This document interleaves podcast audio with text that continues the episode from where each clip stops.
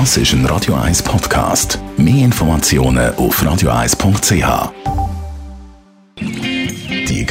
Minuten auf Radio 1 werden Ihnen präsentiert von Energie 360 Grad. Machen Sie es wie immer, aber umweltfreundlicher. Mit den intelligenten Energielösungen von Energie 360 Grad. Wir reden mit dem Jörg Sigrist im Auftrag von der Umweltarena über Naturgarten. Passt ja auch zur Ausstellung Natur und Leben. Drum, äh, Jörg, was ist einem Naturgarten besser als einem herkömmlichen Garten? Viele Gärten in der Schweiz sehen sehr ordentlich aus und äh, haben einen schönen, kurz geschnittenen grünen Rasen. Sie haben exotische Sträucher, exotische Bäume und Blumen. Äh, man sieht Betonmauern und viel asphaltierte Plätze zum Parkieren von Fahrzeugen. Und leider ist das für die einheimische Flora und Fauna nicht so glücklich. Die Gärten bieten nur sehr wenig Lebensräume und auch, sind auch schlechte Lebensgrundlage. Tiere benötigen zum Überleben Nahrung, sie brauchen aber auch Schutz, sie brauchen Nistgelegenheiten. Und sobald man diese Strukturen schaffen tut, kommen Tiere und Pflanzen von selber in unseren Garten und fördern dann die einheimische Biodiversität.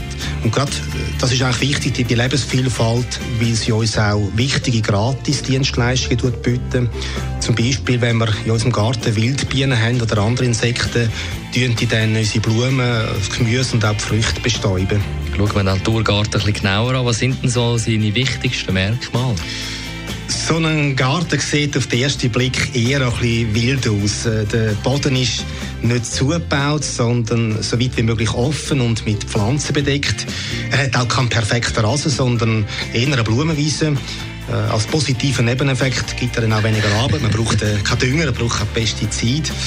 Naturgarten bietet aber auch viele äh, so Kleinstrukturen, viele Lebensräume für die einheimischen Tiere. Das kann ein Steinhaufen sein oder auch so ein Haufen mit alten Nesten, die man liegen lässt.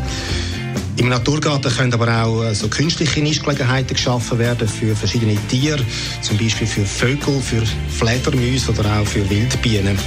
Und äh, ein ganz wichtiges Element im Naturgarten ist auch, dass man einheimische Pflanzen verwenden. Mit welchem Schritt kann man da anfangen, seinen Garten naturnäher zu gestalten? Die Ausstellung von der Umweltarena und auch äh, die Webseite von Bioterra gibt da ganz wertvolle Tipps. Ich habe eine kleine Auswahl.